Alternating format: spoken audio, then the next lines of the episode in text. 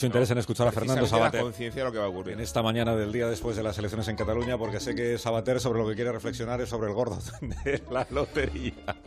Fernando, ¿cómo estás? Buenos días. Bueno, buenos días. Pues sí, el gordo, el gordo es el de ayer. O sea, que- que, efectivamente, bueno, yo cuando, cuando estaba antes oyendo a, a esta señora que ahora no me acuerdo del nombre. Elsa eh, Artadi. Eso, Artadi. Artadi, sí, sí.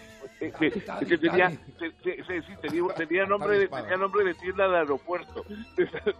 O de Eh, bueno, de pues no. Rioja, bastante bueno. O de vino también, de verdad. Bueno, no, pero digo que lo, lo que hablaba de si se aceptaría o no el, eh, de las elecciones. Bueno, lo primero que tienen que aceptar es las elecciones mismas. O sea, ellos han hecho las elecciones para una, un gobierno autonómico, mm, lo cual implica aceptar pues, la administración del Estado, la Constitución eh, y el hecho de que lo que va a salir de esas elecciones no puede ser más que aquello que han, para lo cual están destinadas, es decir, para un gobierno autonómico. Un gobierno autonómico que puede tener los sueños que tenga, pero cuyas capacidades y cuyas potencialidades efectivas son las que son. Y por supuesto, entre ellas no está la, la, la proclamación de la independencia. Eh, los que han votado, yo para mí, bueno, hablamos de catalanes, etcétera. Yo hablo de los españoles empadronados en Cataluña, que son los que votan. Y esos, esos señores, se les llame catalanes o se les llame como ustedes quieran, eh, no pueden decidir algo al margen del resto de los españoles. Se pueden decidir la administración de su, de su región, de su territorio, de lo, digamos, la- lo que tiene la local.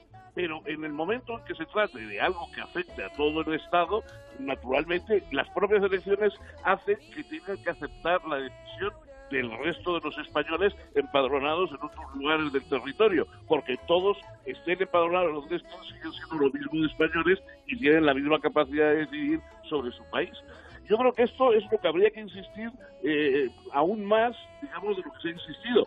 Eh, esas condiciones supuestamente adversas que han tenido eh, son unas condiciones en las cuales tienen los medios de comunicación de titularidad pública en sus manos y de una manera escandalosa, aparte de, por supuesto, de la educación, aparte de, de otros elementos, digamos, el hecho de, la, de- de que el país sigue siendo y sigue funcionando dentro de un marco obligatoriamente nacionalista.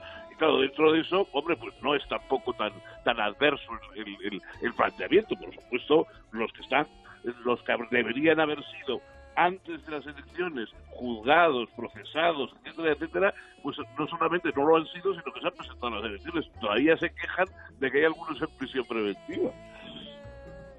Fernando, como siempre, gracias por tu reflexión. Te deseo que Nada, tengas que os, que, que os toque toda una lotería. igualmente, igualmente para ti, que te toque la lotería y sobre todo que tengas unas, eh, unas jornadas prósperas. Eh, Te toque o no te toque la, la lotería. Cuídate mucho. Un fuerte Venga, abrazo. un abrazo a todos. Que hemos contado ya que ya